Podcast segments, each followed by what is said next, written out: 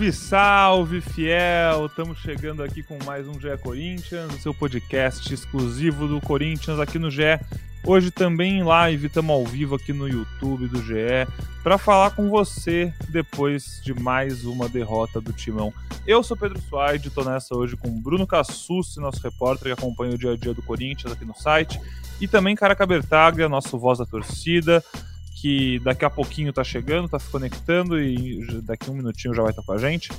É... Para falar de Corinthians 0, Atlético Mineiro 2, no Mineirão, partida de ida das oitavas de final da Copa do Brasil. Corinthians é, chega ao seu sexto jogo seguido sem vitória, são quatro derrotas e dois empates. Última vitória do Corinthians foi aquele 2 a 0 contra o Remo, ainda na Copa do Brasil, mas pela última, última fase, né, terceira acordada. E o Corinthians venceu aquele jogo de vida ou morte, depois venceu nos pênaltis. Isso já faz quase um mês, foi dia 26 de abril. Antes disso, o Corinthians venceu o Cruzeiro na estreia do Brasileirão. E o Liverpool é, na estreia da Libertadores. Isso lá pro dia 6 de abril. São três vitórias pro Corinthians desde o começo do mata-mata do Paulistão, dia 12 de março. O Corinthians foi eliminado ali pro Ituano, naquele empate em casa. Teve quase um mês para fazer uma nova pré-temporada e de lá para cá são números bem assustadores. É, mais técnicos do que vitórias, né, Cassucci? Quatro técnicos, três vitórias em mais de dois meses aí. E, cara, não ganhar é preocupante, mas o que tá acontecendo no Corinthians é muito pior, né? Porque não ganha, não tem padrão de jogo, não assusta, não parece que tem perspectiva, é, não se sabe quem é efetivamente titular do time. Não que isso diga muita coisa, mas assim, tá tudo uma grande zona, né, Cassucci? E ficou bem claro, assim, esse jogo contra o Atlético Mineiro foi sintomático para um time que tá aí com uma doença complicada, que tá durando. Vários sintomas ficaram evidentes. Bem-vindo. Fala, Pedrão. Um abraço para você, é, para fiel torcida. Careca daqui a pouco vai estar com a gente também é, é, é desanimador, né, cara? E é como você falou, a forma como as coisas acontecem acho que deixa tudo mais preocupante. É, a gente vem no domingo, o Luxemburgo fala que o Corinthians deve comemorar o empate com o São Paulo em casa. É, e, e, espero que, que você, que quem está assistindo, ouvindo a gente, me entenda. Me parece que o Corinthians vai se apequenando. Não, não, não falo é, como um todo, o Corinthians é enorme e vai ser para sempre mas nesse momento é o Corinthians que vai se apequenando, que vai jogando como realmente time pequeno, cara. O, o a postura do Corinthians é, no Mineirão, eu não acho que seja demérito você ter um jogo reativo, você apostar em contra-ataque, você ter como estratégia segurar no primeiro jogo para decidir em casa, mas não foi isso que o Corinthians fez. É, o que o Corinthians fez foi apenas se fechar, se defender e não ter qualquer ideia do que fazer com a bola, de como sair da defesa. É, prova disso que o Corinthians, com, com quase meia hora, é, quase 30 minutos do segundo tempo, o Corinthians ainda não tinha completado 100 passes trocados, 100 passes completos. Né? Tinha no, no scout ali mais de 100 passes, mas boa parte deles errados. Os passes certos, completos, não tinha chegado a 100. E o Corinthians termina o jogo com menos de um terço é, de passes do Atlético Mineiro. É, é, surreal. Já tinha acontecido na arena do Corinthians trocar muito menos passes do que o São Paulo, de ter ficado menos com a bola, mas no Mineirão foi assustador. O Corinthians que não, não tinha ideia alguma, alguma de jogo. É, quando sai a escalação, a gente estava até em live, e daqui a pouco o Careca vai entrar, a gente pode, pode lembrar disso. Eu me assustei com o Paulinho, porque o Paulinho voltava de lesão, e, e o que eu imaginava era que o Luxemburgo poderia recorrer ao Rony para fortalecer o meio de campo, ter, ter mais intensidade, ter mais pegada, porque o jogo exigiria aquilo. É, e te falar que durante o jogo eu nem achei que comprometeu tanto o Paulinho. Pelo contrário, acho que ele fez uma atuação segura ali como primeiro volante. É, mas o todo da postura do Corinthians é, é desanimador, como você falou, Pedrão. É um time que, que não, não anda para frente, não sai do lugar pelo contrário, eu vejo um Corinthians regredindo. É, já falamos disso aqui em outros momentos no podcast. Antes o Corinthians tinha muitos problemas. A gente apontou os problemas com o Lázaro e até a falta de convicção dele depois do Campeonato Paulista, parece que abandonou alguma de suas ideias. Mas em alguns momentos da temporada a gente viu um Corinthians que conseguia propor, um Corinthians que tinha qualidade com a bola, que tinha ideias, que fazia aproximações, que tinha tabelas. Hoje o Corinthians é, com todo respeito, um catado. Quando o Corinthians tem a bola, o Corinthians não, não tem ideia do que fazer. E preocupa, preocupa porque a Libertadores já ficou muito difícil, a Copa do Brasil agora idem, Campeonato Brasileiro o time está na zona de rebaixamento, e a única luz no fim do túnel é o Renato Augusto. É, a gente sabe que é um jogador que pode mudar o time de patamar, mas eu não sei o quanto. Eu acho que, que ele sozinho ele não vai fazer milagre. Acho que o Corinthians, sem dúvida, vai ganhar muito com a volta dele. Acho que vai deixar a zona de rebaixamento. Mas se contentar só com isso, com ah, não, não vai ser rebaixado, não vai cair, é, é muito, muito, muito pouco ainda mais uma temporada em que se esperava o Corinthians brigando por coisas maiores. Esse elenco do Corinthians, esse time do Corinthians e o todo deixa bem claro que não é um time que tem capacidade de bater campeão. Mas a folha salarial, né, Cassucci, é, é alta, é das mais altas do Brasil. É, o Corinthians, obviamente, tem uma das receitas mais altas do Brasil e como um dos grandes clubes do país, se coloca numa posição de protagonista, de que tem que disputar e tem que fazer, mas é, não parece chegar nem perto disso ultimamente. Realmente, a postura contra o Atlético Mineiro foi de um time do primeiro ao último minuto nas cordas. O Corinthians teve uma chance, que foi numa jogada individual ali pela esquerda, que o Fausto Vera chegou batendo, e não dá para essa ser sua única chance de gol num jogo. Você não vai fazer gol se você tiver uma chance e for assim, por melhor que o Vera seja, e por mais que ele pudesse ter chutado a bola no gol. É, não é esse o ponto, eu acho. Mas é um time que tem muita dificuldade de criar. A gente, algumas vezes desse ano, e claro, durante o Campeonato Paulista, contra equipes mais fracas no todo, mas também nos primeiros clássicos do ano, ali no Paulistão, antes de desencadear essa crise toda, a gente via um time que umas ideias, né, Cassus? Parecia parecia num começo de trabalho e era até o que justificava uma certa paciência com o Fernando Lázaro.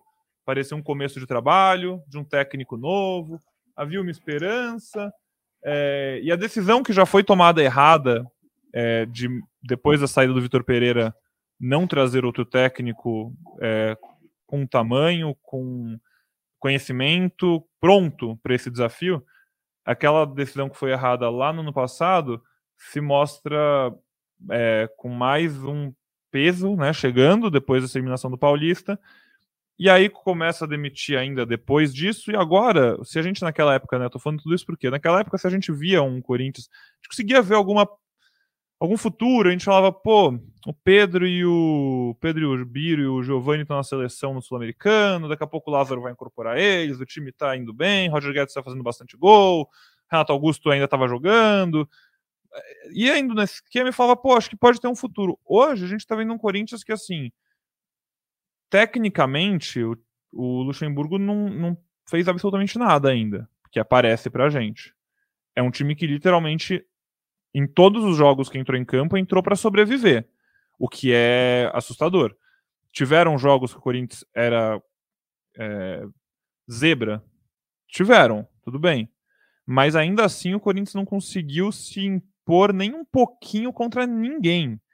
É, e até mesmo no jogo contra o Remo ali, que era o Cuca, não estava o Luxemburgo ainda, que tá, já estava no meio dessa zona toda, o Corinthians ele se impôs contra o Remo na, no cruzamento, na torcida gritando, num time de Série A contra um time de Série C. Mas... Primeiro tempo foi muito bom, mas o segundo foi só chuveirinho, né?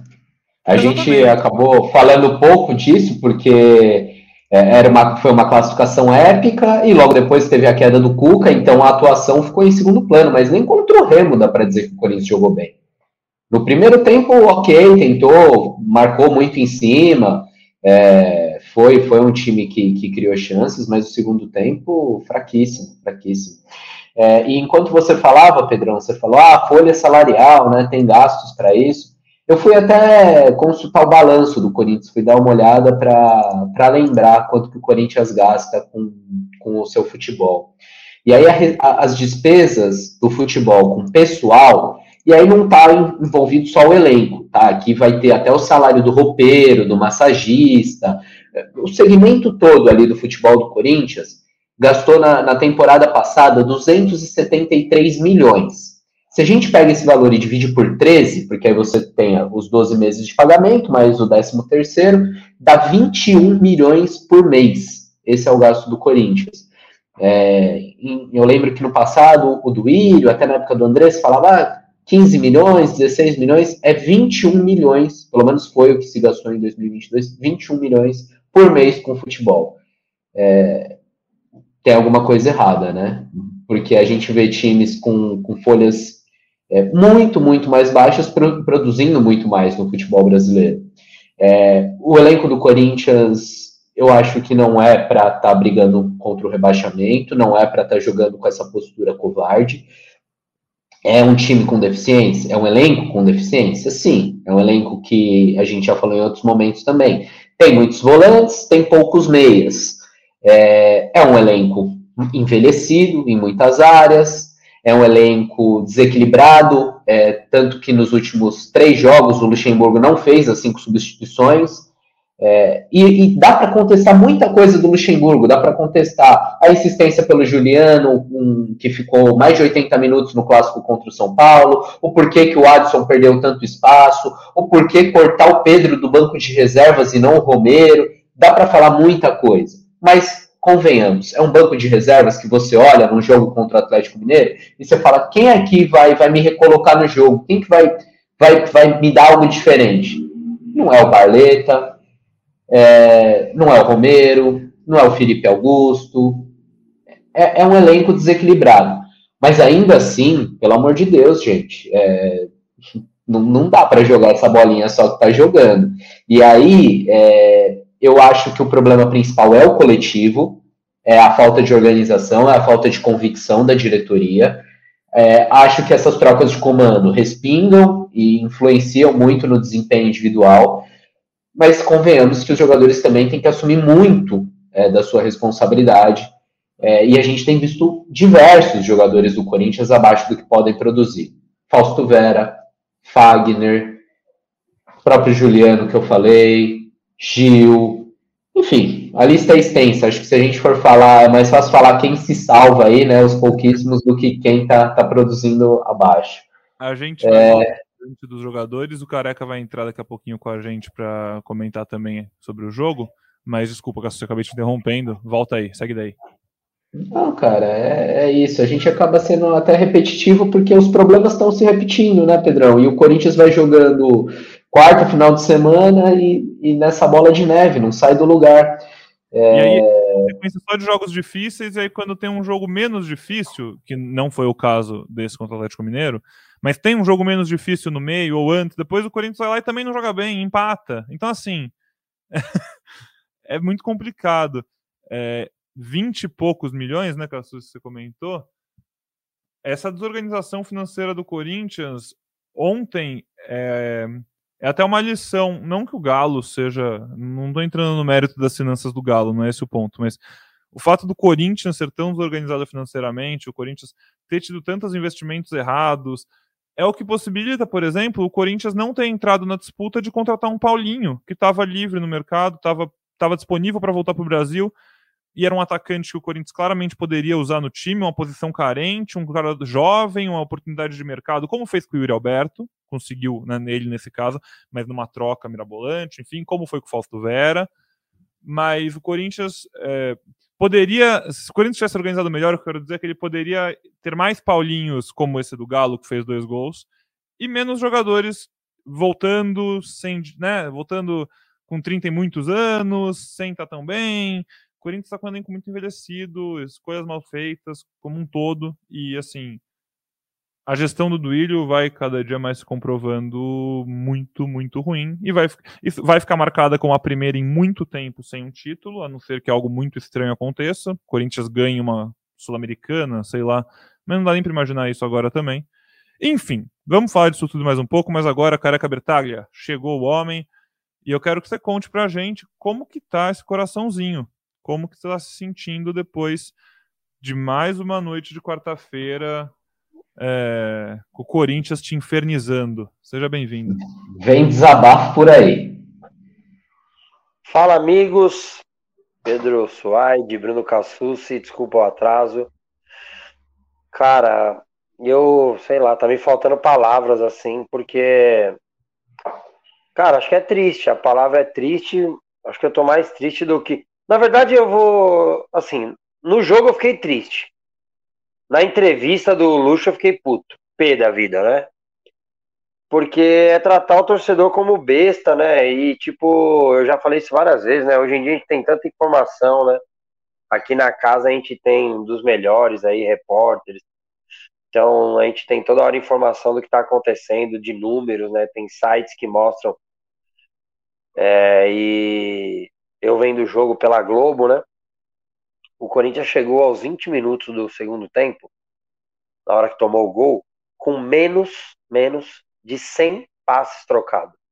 100. Cara, é, e daí eu vou usar a frase, vou até mandar um abraço para um amigo meu, Pedro.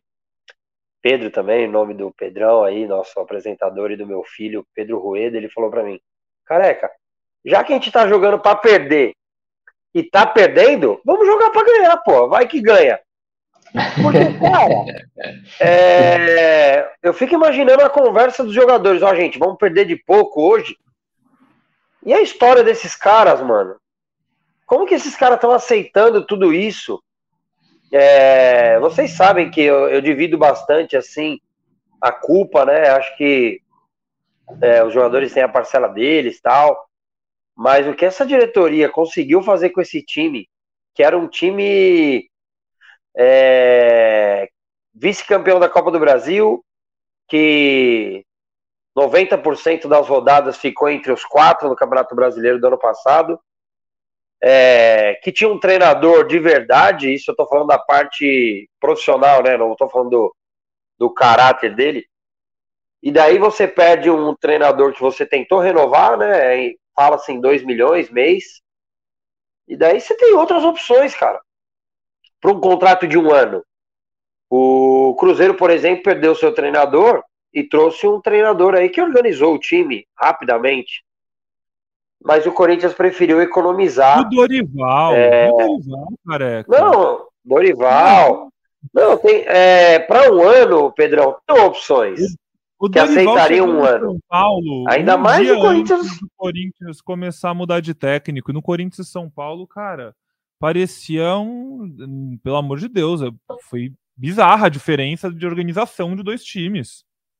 O Corinthians economizou, cara. O Corinthians economizou e assim, é, cara, vai, vai virar uma, um podcast barra live repetitivo, mano. É, mas sem convicção. Porra, mantém o Lázaro então. Que ponto que nós chegamos, assim, tá triste, mano. Tá triste, preocupante porque ainda o nosso treinador, que, claro, não era minha primeira, nem segunda, nem terceira, nem quarta, nem sei lá qual opção, só que a gente não tinha opções, porque o Corinthians só oferecia contrato de sete meses e ninguém aceitaria, ou pouca gente aceitaria. Aí o cara chega e fala: tem três frases que. Ah, uma hora nós vamos ganhar. Ah, a mesma coisa que eu sou jogar truco, dez mãos, e falar: uma hora vai vir o casal maior para mim. Eu vou ganhar. Aí, é. aí ele vai dar o. Ele, qual foi o outro? Fluminense. Ah, o Fluminense ontem se defendeu o jogo inteiro e todo mundo achou legal. É, porque foi 0 a 0 e tava com a menos. O Corinthians perdeu de 2 a 0 Cara, então assim, é, aí vai pra coletiva e fica, fala um monte de besteira. Tipo, acho que falta humildade também pro Luxemburgo. Ele acha que ele é o Charles Miller, inventou a bola. Pô, cara, tá, tá complicado, mano. Tá complicado de verdade. É, e nós vamos falar mais sobre o jogo aí, daqui a pouco eu vou me acalmando. Posso só fazer um comentário em cima do, do que o Careca falou? É, isso do Luxemburgo, eu, eu entendo que ele tenta atuar, não, não concordo não, mas é, é, é tentar me colocar no lugar dele. Ele tenta atuar como um escudo dos jogadores, é, da diretoria, e quando o Luxemburgo foi, foi contratado, me parece que a diretoria buscava isso. buscava um escudo, buscava. O, o, o discurso não era esse, alguém que chegue com, com autonomia, alguém que tenha moral, alguém que possa cobrar os jogadores, como se isso fosse papel só do técnico, né? Como se o gerente não tivesse essa responsabilidade, como se o presidente, que está todo dia no CT, não pudesse fazer isso. Então, o que o Luxemburgo faz nas coletivas é isso: ele dá aquela primeira patada já no jornalista para inibir a próxima pergunta, para você não, não, não, ser mais incisivo, é, evita explicações táticas. É, eu não, não consegui nessas entrevistas do Luxemburgo tirar ideias de jogo, ou, ou o que, que ele tem achado, o que, que ele tem diagnosticado de problemas. É, sinceramente, me acrescenta muito pouco quando eu ouço. Mas eu vejo um técnico que tenta proteger, proteger o time, tenta falar para o torcedor, tenta passar uma mensagem de otimismo. E, e assim, na, na, chegada dele, esse discurso colou, porque era tudo novo, era começo. É, depois do primeiro jogo, torcedor acata um pouco, porque, ah, tá chegando agora, vamos dar um tempo. Depois de cinco jogos, sem vitória, sem evolução, sem nada, o torcedor começa a ficar de saco cheio, com razão. Porque é só motivacional, é só jogar pra galera, é só proteger o elenco, mas. E aí? Esse cara sou eu. É esse cara sou eu, torcedor mesmo. É isso aí, exatamente isso, Cassucci. Você vê aquela primeira impacto. Né? Falar, a gente já sabia que ia ser assim. Não, só, Ponto, só um ponto. A gente já sabia que ia ser assim. A gente já sabia que isso era parte do pacote Luxemburgo, não? A gente sabia, só que a gente imaginava que alguma coisa ia acontecer, Pedrão. A gente imaginava que o Corinthians ia ganhar algum jogo ou aparecer alguma coisa em campo, né? Cara, é. Porque fora é, de campo não, não. você aceita se o time tá jogando um pouquinho de bola e fazendo, né? Fazendo um gol ou outro. Pá. Não, cara, se você. Ontem, ontem, assim, se o Corinthians consegue arrastar, até entrando mais a, no, no jogo, né? É, o Corinthians entrou nitidamente para não perder. Que eu, que eu entendo, de verdade eu entendo. É, acho que você, mesmo um time para não perder, é, mentalidade, né? Eu tô falando não escalação, porque eu tava com o Cassucci na, na live do GE, na central do GE, pré-jogo, e saiu a escalação bem naquele momento, a gente se assustou, né? Eu e o Cassucci e a Fabíola também, que estava na, na live. Porque a gente falou, Paulinho, cara, o Paulinho não era atacante?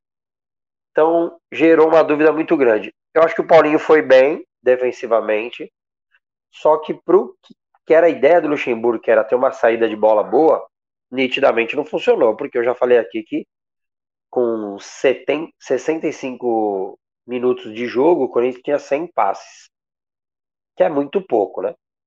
E assim, a partir do momento que você entra num jogo só para se defender, a concentração ela tem que estar tá 101%. Você não pode dar meia chance. E o gol, é, o primeiro gol, que é onde as coisas mudam, né? Porque o Corinthians tem uma chance com o Fausto Vera, é, de uma roubada de bola, aquele Yuri do começo, né? Daquele jogo contra o Curitiba, que inferniza o zagueiro, rouba a bola cria uma jogada clara para o Corinthians fazer um a 0 que mudaria muita coisa, mudaria o jogo, mudaria a minha cabeça, a, a confiança, e daí uma finalização ali mal feita tal. É, o campo realmente ruim, mas uma finalização vindo da bola, vindo do fundo é, do ataque do lado esquerdo, aquela bola tem que se finalizar com o pé esquerdo é o certo. Ele vira muito corpo e acaba batendo mal na bola tal. E daí o Murilo acaba errando ali na saída de bola. É, e o Fagner não fecha algo que é muito beabá. E daí o Corinthians toma um gol e daí o Corinthians desmorona. Porque antes do gol, nós vamos achar dois, três lances pontuais de chance do Atlético.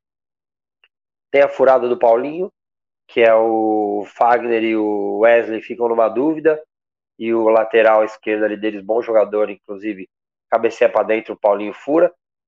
Então, defensivamente, o Corinthians se portava bem. Só que o Ricardinho é muito feliz da. E, porra, é o Ricardinho, né? É, viveu já muito isso aí. Acho que mais do lado que tem a bola, né? O Ricardinho estava mais acostumado ao lado que tem a bola.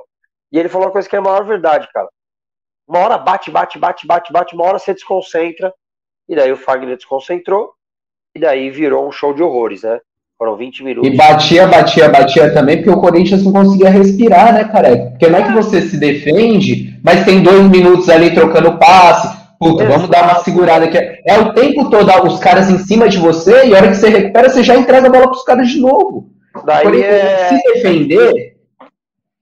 É, até falei na, na, abertura do programa aqui, se defender, dar um passinho atrás e falar, pô, vou, vou tentar levar o resultado para São Paulo, vou tentar reverter no jogo da volta Beleza. É, o que não dá é você ir para o jogo e não, ter alternativa alguma quando você tem a bola. Você ficar só, só se segurando. Eu acho que faltou mais nesse aspecto. Eu acho que o passe e tal, mas acho que o Guedes, mano, o Guedes faz muito bem essa bola de circular ali. Tipo, cavar uma falta, sabe? Atrasar. Eu acho que o Yuri ontem até foi bem, assim, perto do que aconteceu, cara. É, mano, ele uma hora dar uma casquinha para ele mesmo e o cara tirar para lateral. Ele tava sempre no meio de três, quatro. Ah, a Thaís Matos fala uma coisa que é. Parecia que o Atlético estava em outra rotação, mano. Outra rotação, assim, ele já rouba a bola tal, acelera. E o Corinthians é, entrou para perder de pouco. Perdeu razoavelmente de pouco, porque depois teve a chance do Paulinho, que o Gil já tinha largado, né? É, como largou no gol também. E daí eu não vejo o Cássio dando mesmo a bronca no Gil que ele dá no Murilo. E isso a gente já tinha falado aqui do Yuri com o Wesley. É, o Cássio salva o Corinthians mais umas duas vezes. E assim, cara, no dia seguinte, hoje, né? É, cara, 2 a 0 mano. É, o jogo é daqui 15 dias, as coisas podem melhorar, podem, sei lá, estar tá organizadas ou minimamente, né? A torcida, o Pedrão foi muito feliz aí. Eu ainda estava nos bastidores aqui acompanhando. Eu vejo muito torcedor. Cara, eu queria falar um nome até mais pesado, mas eu vou respeitar os nossos é, seguidores aqui que estão acompanhando a live, porque eu tenho que ver corintiano falando: ah, vai, agora faz campanha contra o Cuca, quer lacrar. Mano, o Cuca, gente, ele ficou cruzando 70 mil bolas contra um time da Série C e tomou de três do Goiás, tá? Não é que o Cuca era o Guardiola, hein, gente? Para dessa aí, mesmo se fosse.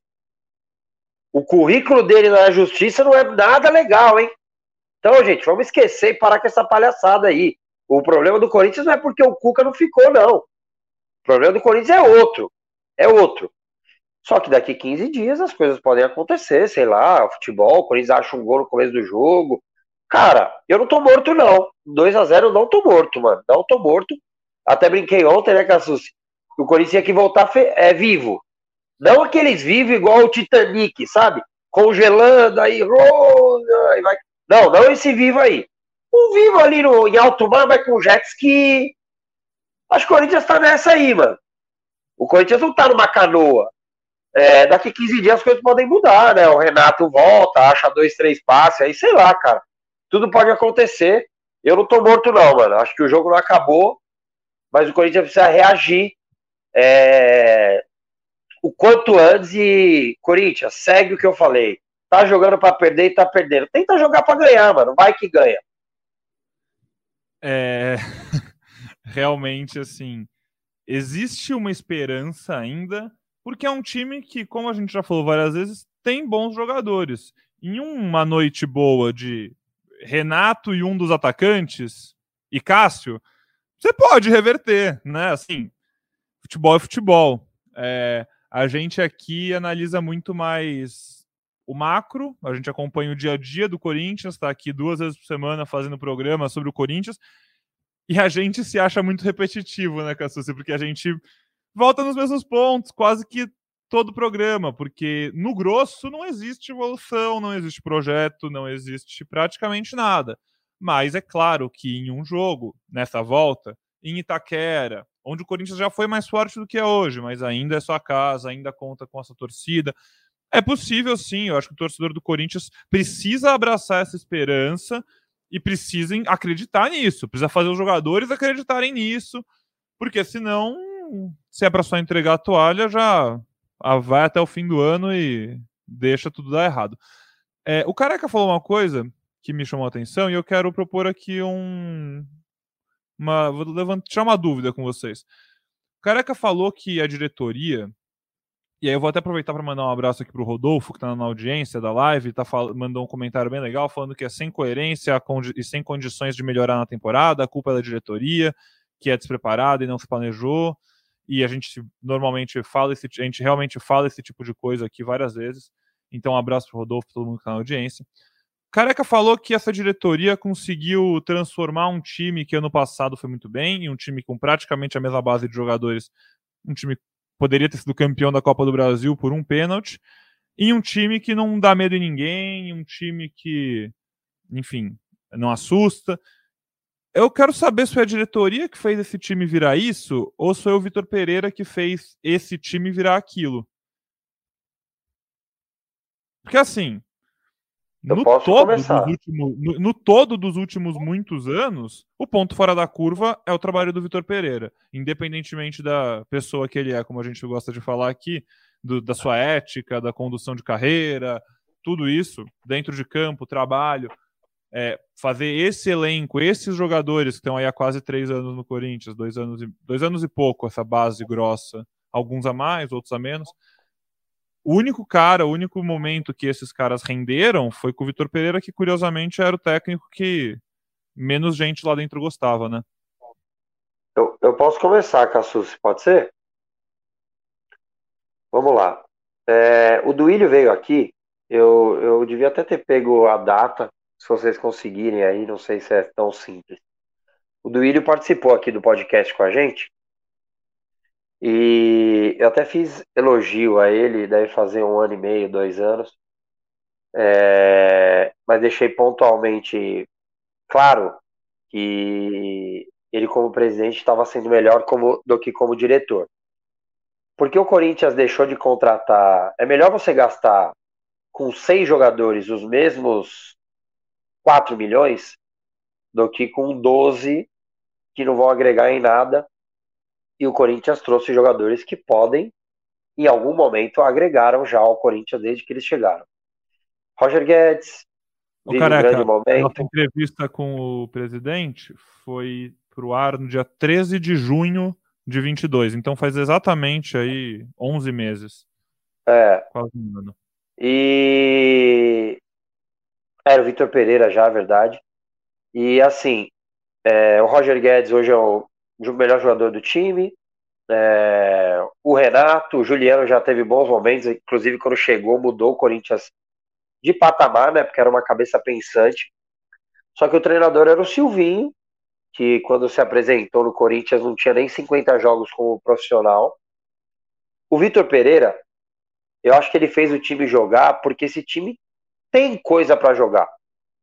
É, acaba o ano, o Corinthians faz uma boa temporada 2022. A gente conversou aqui no nosso Melhores do Ano que o Corinthians faz uma temporada boa, porque o Corinthians mudou a forma de pensar. O Corinthians trouxe alguns jogadores realmente com uma idade avançada, só que isso é dentro da realidade do Corinthians. O Corinthians, não adianta eu achar que o Corinthians vai lá no Bragantino e pegar o Arthur que o Palmeiras pegou com 23, 24 anos. Não é. O Corinthians não tem essa condição. Então, o Corinthians, dentro das suas condições, ele trouxe bons jogadores, aliados a um bom técnico, e o Vitor Pereira, sim, fez um bom trabalho do Corinthians, e eu não estou entrando na questão dele pessoal. É... Esses jogadores desse ano, às vezes eu falo com meus amigos, porra, o que o Corinthians fez de melhor foi manter a base, porque eu acredito nisso. Se você pegar os quatro primeiros times do Campeonato Brasileiro, três têm um trabalho de mais de um ano de, de treinador. Três. Se o Corinthians tivesse renovado com o Vitor Pereira, eu tenho certeza que o Corinthians estava num patamar muito mais próximo dos três que brigam hoje pelo título. Ou os três que não estão nessa briga, talvez o Flamengo ainda está um pouco longe. É... Mas é um time com uma qualidade acima. Só que o Corinthians novamente, depois de Silvinho, e trazer um cara treinador de verdade, experiente, com títulos, o Corinthians voltou para um cara, uma aposta. E nesse momento tinha condições de trazer um outro treinador, e você lembrou bem do Dorival, ou mapear no mercado, acho que o Crespo ainda estava desempregado, é, sei lá, cara. para manter esse nível. Daí meus amigos falam: ah, mas careca, é o mesmo time, só que eles estão mais velhos. Pô, mas estão mais velhos cinco meses. Não é que são 20 anos a mais. Desses caras que jogaram bem no ano passado. Ano passado, a gente falava muito desse patamar de times brigando por título. Gente, eu lembro que todo jogo antes deles a gente falava: agora o Corinthians tem uma chance de mostrar que consegue competir com esses times. E o Sim. Corinthians virou em do Atlético Mineiro, no Mineirão, com dois gols do Fábio Santos ano passado. Sim, jogou, jogou de igual para igual com o Flamengo na final da Copa do Brasil. Ele virou o Fluminense. Disputou, exatamente, fez o Fluminense, que é o time, realmente é, eliminou com categoria em casa 3 a 0 empatou fora 2 a 2 disputou três, dois mata-matas com o Flamengo, que é o bicho papão, que é, pô, amassa o Corinthians nos últimos anos. E, cara, com, competiu em todos. E é isso, são seis, oito meses de diferença. Não, não é para tanto, né, cara? A sua. Então, a sua pergunta, a resposta é essa. Esse time pode mais. E se tivesse um treinador desde janeiro, com a pré-temporada bem feitinha, e olha que com a pré-temporada o Lázaro conseguiu fazer esse time jogar bem em muitos jogos, gente. Ah, mas era contra o Santo André, eu nem lembro se foi o Santo André. Contra X, tá, o time do interior. Não, não, não, não. O Pô, Corinthians foi bem melhor que o Santos na Vila. Santa, no Água Santa, que foi o Corinthians, foi, o Corinthians foi bem melhor que o Santos na Vila. O Corinthians foi o melhor jogador do Corinthians e Palmeiras do Paulista foi o Everton. Cara, então o Corinthians fez bons jogos contra o time de Série A. Ganhar do São Paulo no Morumbi depois de um bom tempo. Foi só que daí um. você. Só que daí a falta de convicção de manter um treinador, mas depois de quatro jogos, depois de 25 dias de uma intertemporada, mandar embora. Cara, se você pegar um, um diretor aí da Globo, vai, eu vou colocar o meu caso. Um abraço pro Ferrari e ele falar para mim, careca, agora fala só taticamente. Nada de falar de, de voz de torcida, nervoso, nada de falar xingar. Beleza, daí eu vou e faço. Daí depois de cinco dias, entra outro cara no projeto lugar do Ferrari e fala: Careca, agora eu quero que você faça. Cara, daí depois de outros dez dias entra outro. Porra, vai chegar uma hora que eu vou falar: o que eu tenho que fazer, mano? E é hoje o Corinthians, cara. Hoje é o Corinthians. Primeiro entra um cara e fala: vamos marcar em bloco baixo. Daí entra um cara e fala: vamos marcar lá em cima. Aí entra um cara e fala, vamos trocar passe. Não, entra um cara e vamos falar, vamos ser agudo. Porra, ninguém, ninguém consegue. Eu não tô tirando a, é, a parcela de culpa dos jogadores. Só que, pô, o Fagner que nós estamos criticando hoje com razão, por causa desse erro defensivo, ele tinha sete assistências, tem sete assistências. No, em maio, cara. O Juliano fez bons jogos. O Gil fez ótimos jogos. O Yuri fez bons jogos. Então não é coincidência, mano. A gente só manteve o Guedes em alto nível.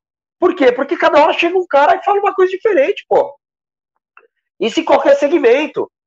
Se o diretor, se o diretor do Caçu se falar, ó, hoje você vai fazer tudo entrevista online, beleza? Oh, beleza, tranquilo então. Vou vender meu carro. Daí o cara fala, não, agora você vai todo dia no CT. Ah, agora tem que comprar outro carro. Cara, você fica sem saber o que fazer, pô. O Corinthians não tem um norte, cada hora muda e vai mudar de novo. E vai mudar de novo. O Luxemburgo vai cair daqui dois, três jogos. Porque o time não acrescenta em nada, o time não melhora em nada, o time não compete em nada. E isso vem de Cuca, isso vem de Danilo. Danilo meteu um 4-2-4 com o Romero aberto, pô. Contra o Palmeiras fora de casa. Ninguém sabe como o time vai jogar taticamente. Ontem me apareceu o Paulinho de primeiro volante.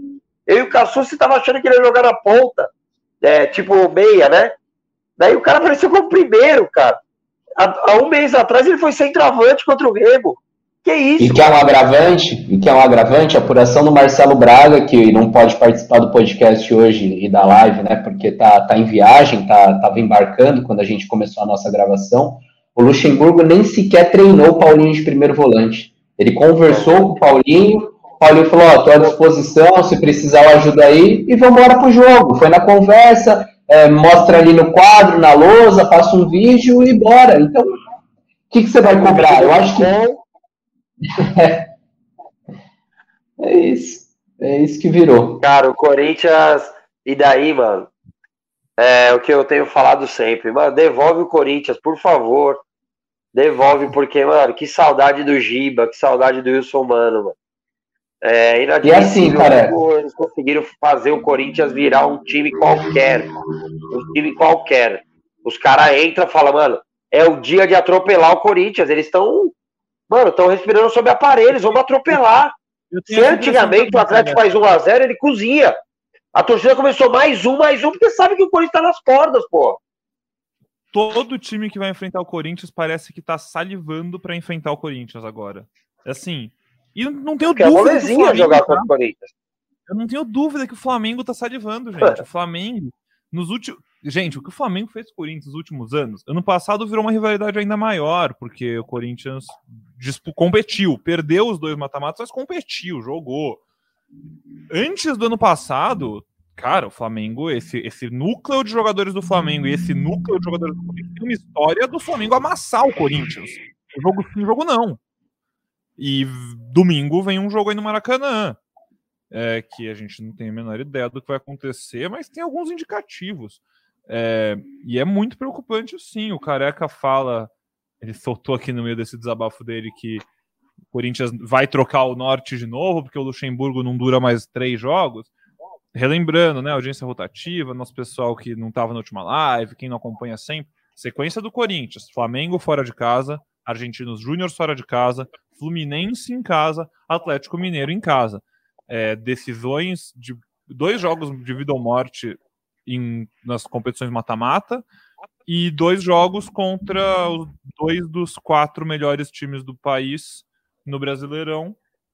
É, assim, Cassucci, eu sei que não, não, não sei se você tem informação, alguma coisa, já sabe. A gente é muita especulação ainda. O Luxemburgo está há pouco tempo, mas assim, você, pelo que vive no Corinthians há tanto tempo acompanhando, conhece de clima. Se o Corinthians, desses quatro jogos aí, não é nem um pouco absurdo imaginar que o Corinthians soma, sei lá, no máximo três pontos e assim. não sei nem como, para ser honesto. O Corinthians soma três pontos, um ponto, zero ponto nesses próximos quatro jogos. É razoavelmente insustentável, né? Assim, a gente imagina que. Porque a gente já, já tá em crise, a gente já, tá, já dá para tratar esse momento como um todo como uma crise. Ah, sem dúvida, sem dúvida, sem dúvida. Cara, faz um corte de um mês, que é o, o tempo que o, que o Lázaro saiu, o Corinthians teve mais técnicos do que vitórias. Foram quatro técnicos e uma vitória. Vai completar um mês, cara, parece que faz faz um ano já que o Lázaro saiu, de tanta coisa que aconteceu. Protesto no CT, e vem o Cuca, vai embora o Cuca, e é, tenta o Tite, tenta o Mano, tenta o Roger, aí fecha no Lucha no desespero, o Lucha já chega e vai dar treino, vai pro jogo. Cara, olha esse mês insano que o Corinthians viveu. Dá para tratar facilmente como crise, é uma crise que o Corinthians passa. Oh, é, é e uma crise da tropa, gente. E, e, essa sensação de que, de que talvez o Luxemburgo não se sustente por muito tempo tem relação não só com resultado, com desempenho, mas também com o que a gente vê acontecendo lá no internacional, que é o Mano balançando no cargo, a imprensa do Rio Grande do Sul falando que qualquer resultado negativo no Grenal ele, ele vai, vai deixar o comando do Inter. E aí o, Luxemburgo vai ter uma sombra gigantesca, porque o Corinthians não esconde que, que queria o Mano e mais. A gente ouve nos bastidores que até grupos políticos é, que, que, vão disputar a eleição pensavam no Mano para 2024.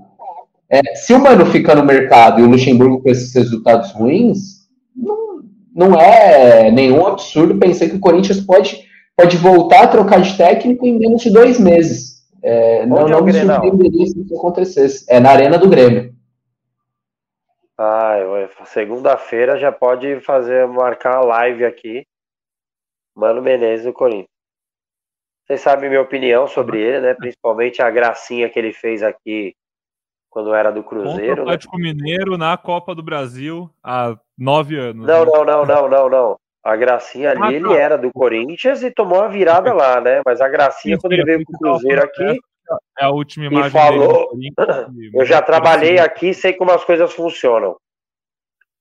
É, cara, isso não me desce, mas do jeito que tá, gente, eu daria um abraço no mano, porque, cara, eu tô, eu tô semi-desesperado. Eu não sei se a palavra é, sei lá, cara, o que pensar, mas, cara, tá, tá difícil. Eu cheguei num ponto Claro, na quarta, na, no domingo, faltando um minuto para as quatro, eu vou pensar positivo pra caramba, sei lá, os deuses do futebol, pro Corinthians ganhar no Maracanã. Mas eu cheguei num ponto que acho que com a fase que o Corinthians tá, é, você perder do Flamengo e do Fluminense, cara, mesmo se você tivesse muito bem, eles seriam favoritos. Mano, que seja agora então isso aí. Porque capaz de o Corinthians pegar o Cuiabá na arena e perder. Pegar o América, como o Corinthians tem tomado uns atropelos do América na arena, empatar 0 a 0 na Bacia das Almas. É, esse é o Corinthians de hoje.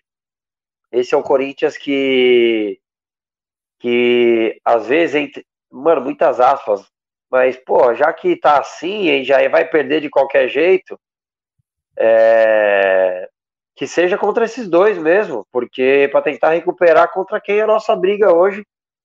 Porque essa diretoria, cara, no ano de eleição, que a gente sempre fala, pô, ano de eleição, os caras tiram dinheiro até de onde não tem, contrata, promete pagar e não paga.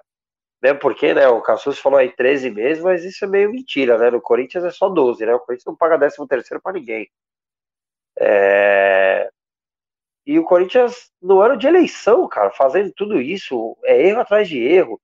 Ou vocês têm, vocês têm dúvida que foi o Lázaro que decidiu sozinho poupar contra o Remo? Você acha que ele tem esse tamanho? Cara, é toda a gestão de futebol que é horrorosa, mano. Que não respeita o torcedor, é, que trata o torcedor como qualquer e ri da situação. Cara, é vergonhoso esses caras podiam pisar nunca mais no Corinthians, porque o que eles estão fazendo com o Corinthians hoje, com o seu torcedor, é sacanagem, cara. A gente não merecia isso aí, não. A torcida tá sempre lá com 40 mil pessoas. É, Segunda-feira, 7 da noite. É, domingo, 8 da noite. É, Quarta-feira, 10 da noite. E você vê que falta respeito mesmo com o torcedor que tá lá e deixa de fazer um monte de coisa para estar tá apoiando o time enquanto o Corinthians faz uma programação e, um, e uma, uma estratégia para a temporada horrorosa. O Alex foi esses dias no programa do Neto e tava falando sobre o Palmeiras. Ele falou, mano, ninguém é amigo de ninguém lá. Lá o cara faz o serviço dele bem feitinho e eu não tenho dúvida. Eu não tenho dúvida que se o Felipe Melo tivesse no Corinthians, o Corinthians ia renovar mais um ano com ele.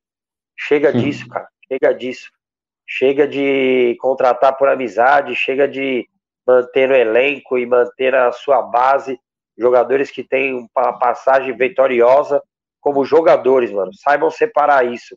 O Corinthians precisa urgente ser profissional. O Corinthians urgente. O Corinthians é, um, é gigantesco, cara. O Corinthians tem 35 milhões de, de torcedores. Eu, Pedrão, Cassu, a gente recebe mensagem do mundo inteiro sobre o Corinthians. É cara da Bélgica, é cara do Japão, que acompanham aqui estão sofrendo de longe, cara. Esse torcedor não merece isso, cara. Tratem o Corinthians com maior respeito, mano. O Corinthians merece ser tratado com respeito. Careca, você falou de planejamento, de estratégia para a temporada. E quantas vezes eu, o Braga, a Ana, é, a gente veio aqui no podcast, nas lives, e a torcida perguntava, você mesmo perguntava, pô, e reforços, e aí, não vou contratar? E aí o discurso era, não, a diretoria acha que tem tempo, quer ver o Campeonato Paulista, como as principais competições começam só em abril, vai esperar para contratar. Esperou, esperou, esperou, a janela fechou, e agora o Corinthians olha, um desespero danado, a janela só vai abrir em julho, e quando essa janela abrir, o Corinthians pode já estar tá fora da Libertadores, fora da Copa do Brasil, e numa situação complicadíssima no brasileiro. Eu digo, não, não vejo o Corinthians como um elenco para brigar para não cair, um time é, desse nível. Mas você vai ficando lá embaixo, as rodadas vão passando, a crise vai aumentando. Cara, o que, que pode virar isso? A única luz no fim do túnel que se vê hoje é a volta do Renato Augusto, mas só ele vai, vai, vai resolver todos os problemas? É. é... E assim, o, o, reforço que o Corinthians trouxe, observando o Paulista, foi o Barleta, que com todo respeito, atualmente não faz. Tá, tipo, se, se, o Corinthians olhasse direito para a base, iam saber que ele atualmente não merece mais minutos do que o Biro, do que o Giovanni, do que o Pedro, do que o Wesley. Então, assim, vai gastar dinheiro Pode ser que dê certo, beleza. Não tenho nada contra o Barleta, né? Esse ponto, né? Mas assim, era uma contratação que não precisava ter feito, tal, provavelmente, porque o Lucha já deixou claro que prefere outros jogadores, talvez. Agora vai, a gente vai começar a sair burburinho de Roberto Firmino, porque é o último, último seis meses de gestão, e ele tá sem time na Inglaterra, e ele é corintiano. E é isso, o Roberto Firmino vai jogar para fugir do rebaixamento, tá eliminado da Libertadores, da Copa do Brasil. Gente, sim. Eu... E a que custo, né? Vai, vai se despejar um caminhão de dinheiro, mais uma vez um jogador já veterano. Né? Óbvio, é, um craque, o... não, é, isso não se discute, não é esse o ponto. De novo, a gente está falando de problemas muito maiores. O Careca já está pronto para falar e está é, tirando só... do armário aqui a camisa dele. Eu sou, é, eu sou mano do mano, né? 2008? 2008? É, Comprou essa, né? Quando bate a... Não, não, não. O desespero quando bate na porta é fogo. Eu só quero falar um negócio do Baleta. Eu acho que qualquer avaliação que a gente fizer dele é precipitada, porque ele está inserido num time que o Fagner, o Juliano, o Gil, o Yuri caíram de rendimento. Imagine o Baleta chegando de São Bernardo e pegando o Corinthians em ebulição. Só que, qual é a, Daí, de novo, para bater no pô, fechou. Corinthians ontem não tinha saído em velocidade. Cara, o Adson sempre foi um cara mais de fazer joguinho, curtinho, ele, o Fagner tal. Qual foi a ideia de pôr o Baleta? Qual foi a ideia? Só que o Cassus falou, ele não responde taticamente. Ele estava esperando o quê? Uma bola longa pro Baleta? porque é nitidamente mais velocidade. O Watson é mais técnico de passe curto, sair da pressão. Era um jogo muito mais pro Watson. Eu tava pedindo o Watson ontem, ó, no intervalo. Até o Wesley. O Wesley, teve, pô, foi bem demais defensivamente, principalmente, né? Fez uma jogada ali na linha de fundo. Mas é um cara também mais de velocidade, né? Força, assim. O Watson não, mano. O Watson tem aquelas bolas que o Fagner quebra dele, ele dá o balanço e vem aqui. O Fagner, ele já acha o Fagner de novo. É uma forma de sair da pressão. Como que ele imaginou que o Baleta só em velocidade ia sair de pressão, porra? Então, assim, cara, é... parece que quem vai bem, ele tira. Mano, por que, que o Watson não entrou? E daí, eu, eu, o Cassus pode até falar, pô, careca, então, explicaram tal. Mas na transmissão, inclusive Edgar Alencar, um abraço, falou que não tinha nenhum problema. O Corinthians foi tão defensivo que ele tirou o moleque da base e colocou outro goleiro. Qual que era a ideia, hein? É, vamos pôr outro goleiro aqui. Cara, é, é, brincadeira, mas é, é estranho, né? O Romero ficou fazendo o quê no banco? Ele tinha que ver o jogo mais de perto? Cara, tá difícil, mano, difícil. Eu ficaria aqui falando cinco horas de Corinthians, merda que o Corinthians tá fazendo. Mas temos que poupar também o ouvido dos nossos amigos, né? A gente está encaminhando o nosso programa aqui para a reta final. Daqui a pouquinho a gente já vai alcançar uma hora ao vivo aqui com vocês. De novo, obrigado pela audiência incrível aqui no YouTube, no TikTok, em todos os cantos da internet. É, antes da gente falar um pouquinho mais, assim, já vou ser honesto com vocês, não sei se tem muito o que falar desse Corinthians e Flamengo, mas a gente fala um pouquinho dele.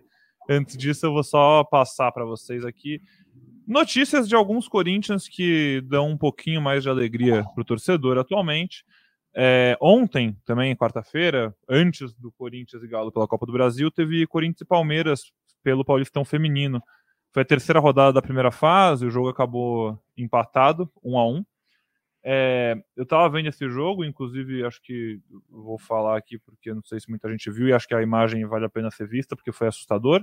No último lance do jogo, a, uma atacante do Corinthians vai disputar a bola com a goleira do Palmeiras. Elas têm um trombão, dão uma trombada que eu não achei nem falta, mas a juíza deu falta do jogador do Corinthians. E na sequência elas se encaram e a goleira do Palmeiras, cara, ela dá um tapa de mão aberta na cabeça do Corinthians. A Milene, acho que era. A, Milene, é, a goleira é a Tapia, que é. Não lembro exatamente o país de onde ela é, mas ela é de outro país sul-americano aqui. Eu já vejo, confirmo, mas enfim. Uma cena bizarra, assim, que Várias coisas me assustaram do lance. Depois eu convido vocês a verem e refletirem. A primeira é, é que quem toma o tapa, cara, um tapão na cara, não cai no chão. O que para mim foi assim o mais assustador. Em 99% dos jogos de futebol masculino, o cara cairia no chão, rolaria. E assim, ela nem cai no chão. Uma coisa que me chamou a atenção, isso é, acho que deveria irritar um pouco a torcida do Corinthians foi que nenhuma jogadora do Corinthians também foi lá fechar o clima e cobrar, e foi evidente. Não tô falando para sair, né, porradaria assim, mas, pô, gente, uma jogadora do seu time tomou um tapa na cara, você minimamente acho que vai lá entender o que tá acontecendo. E o mais assustador de tudo, óbvio, foi a, o árbitro não, não, ter, não ter visto, foi na frente dele, não, não viu, não deu cartão, não deu falta, enfim. Lamentável. O jogo foi um a um, Corinthians segue, Corinthians feminino segue muito bem, né? No final de semana, como eu falei, que tinha ganhado do Santos, dois clássicos em sequência, quatro clássicos em sequência, na verdade, porque vinha de jogos contra o São Paulo, mas enfim. É, Corinthians ganhou do Santos no final de semana pelo Brasileirão, agora pelo Paulistão, que ainda está no começo, empata com o Palmeiras, volta a jogar no sábado pelo Brasileirão contra o Havaí Kinderman. E aí, outro Corinthians que eu queria comentar aqui com vocês rapidinho é o Sub-20, que foi jogar a FIFA Youth Cup. É... E, pô, foi vice-campeão, perdeu a final para o FC Zurique, foi 0 a 0 o jogo, e nos pênaltis o Corinthians perdeu todos os quatro pênaltis que cobrou, nenhum foi nem defendido pelo goleiro deles, foi um na trave e três fora, pelo que eu li, então assustador também. Mas é um time que chegou na final desse campeonato sub-20, eliminou o Liverpool é, na semi ou nas quartas, agora não lembro, enfim. É, o Corinthians tem uma base muito promissora, que infelizmente hoje está inserida num clube é, podre, né, em muito, muitos setores, e um clube que não ajuda eles a se desenvolverem, esses garotos, essas joias, não, não tem a estrutura, não tem a calma, não tem, não tem a, tudo que deveriam ter para alcançar o seu potencial e, enfim, alimentar o profissional do Corinthians com jogadores é, de qualidade, como sobra na base, e a gente vê isso ano sim, ano também. Meninos, é, querem falar alguma coisa sobre esses jogos? Aí também, se tiverem alguma coisa para comentar. E, e aí, já passando sobre o Flamengo, se tiverem alguma previsão para fazer, alguma ideia, alguma. Não sei, alguma imaginação para esse jogo, fiquem à vontade que a gente depois já vai encerrando aqui o programa. Não, acho que da, do, do sub-20, sub-19, na verdade, né? Acho que a gente pode destacar o Moscardo, que foi eleito é, o principal jogador da competição. É, é um nome aí que pode pintar nos profissionais em breve. O Luxemburgo está olhando muito para a base, né? Bem provável que nesse retorno ao Brasil o Moscardo é, treine com um profissional e aí, se agradar, é, seja reintegrado. E acho que é isso. Aparentemente Pedrão. não tá nem precisando treinar muito para já jogar, né? Então vai que. Às vezes ele chega no jogo seguinte já é titular, já tá aí, porque atualmente tá assim. É, é só ver o Wesley, né, que nem estava treinando com um profissional, subiu, já virou titular. As coisas estão sendo assim. Vamos ver aqui que que, que o Luxemburgo prepara para o jogo de domingo no Maracanã. A princípio, o Corinthians sem desfalques, né? Todo mundo à disposição, com exceção do Renato Augusto do Gustavo Mosquito. E o Renato Augusto é aquela programação que a gente já passou em outros programas. É, nos próximos dias deve ser reintegrado ao grupo a tendência, o prazo que o Corinthians trabalha é que ele esteja à disposição para o jogo de volta contra o Atlético, mas não dá para descartar a presença dele é, contra o Fluminense no próximo domingo, tanto contra o Flamengo quanto é, diante do Argentinos Júnior na quarta-feira. É, Renato Augusto vai seguir como desfalque. Boa, Eu... boa, boa. É, só mandar um abraço aqui para o Gilmar Souza, que no comentário falou que é a goleira do Palmeiras da Colômbia. Obrigado, a Tapia que eu comentei. Eu vou, depois do. Quando acabar aqui a live, eu vou compartilhar o vídeo do lance lá no meu Twitter. Quem não viu ainda, entra lá e dá uma olhada. Vai, careca. Eu queria é, só. Cara, acho que é um torcedor assim, e eu já tô dando umas abafadas, né? Uma, porque de verdade tá incomodando, assim, né? Não são derrotas do jogo, né? É você saber que vai perder, cara. É, mas assim, mesmo com esses caras fazendo de tudo pra gente largar o Corinthians, vamos largar não. Vamos largar, vamos torcer. Porque assim foi a nossa vida, assim foi a história. Eu nasci em 82, então só tenho coisas boas. Mas meus tios, é, meu avô sofreu muito né, com o Corinthians, situações bem piores. É, que o Corinthians pelo menos lute, mano. Acho que e ontem é bem na hora, assim a hora que acabou o jogo, né, filmou a torcida do Corinthians, o cara que viaja oito horas, né, de carro aqui de São Paulo. Tem amigo meu que quebrou o carro no meio da, do caminho.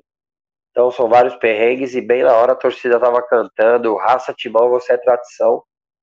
E acho que isso precisa ser levado para dentro de campo, porque o Corinthians não merece passar por tudo que está passando, principalmente ser torcedor. Um abraço, Pedrão, um abraço, Cassus, fiel torcida. Tô com saudade de verdade de vir aqui e fazer um podcast sorrindo, falando uma vitória do Corinthians. O Corinthians não pode se acostumar a, a entrar para perder os jogos. Um abraço, gente. Um abraço, careca. Faz tempo, faz tempo que não tem um podcast desses. A gente faz podcast aqui, às vezes, de aniversário de título. Daqui a pouco a gente faz aniversário do último podcast com um sorriso no rosto do careca. Um abraço, um abraço, Cassucci, um abraço para todo mundo que acompanhou a gente, que está na audiência. Muito obrigado pela companhia durante essa última hora. É, a gente faz esse programa junto com vocês, então a gente agradece muito pela parceria. É, a gente volta segunda-feira, o Corinthians joga domingo, 4 da tarde, contra o Flamengo. As duas maiores torcidas do Brasil, frente a frente de novo, pela primeira vez em 2023, no jogo que era para ser o reencontro do Vitor Pereira com a Fiel lá no Maracanã, não foi. Que bom pro Corinthians, porque se fosse até aquele Flamengo do Vitor Pereira, ia passar o carro, provavelmente. E a Cara, gente, enfim, segue aqui gente... acompanhando. Fala, careca. A gente falou tanto que ele acabou se ferrando lá, né? Perderam cinco títulos, mas a gente perdeu muito mais que ele, mano. É. Perdeu muito mais que ele porque a diretoria preferiu economizar no futebol. É. Tá certo. Então é isso. Na próxima segunda-feira a gente está de volta para falar de mais um jogo do Corinthians e até lá você se atualiza de tudo que está acontecendo no noticiário do Timão lá no ge.globo/corinthians, como sempre. Tá certo, pessoal. Um abraço, muito obrigado e até a próxima.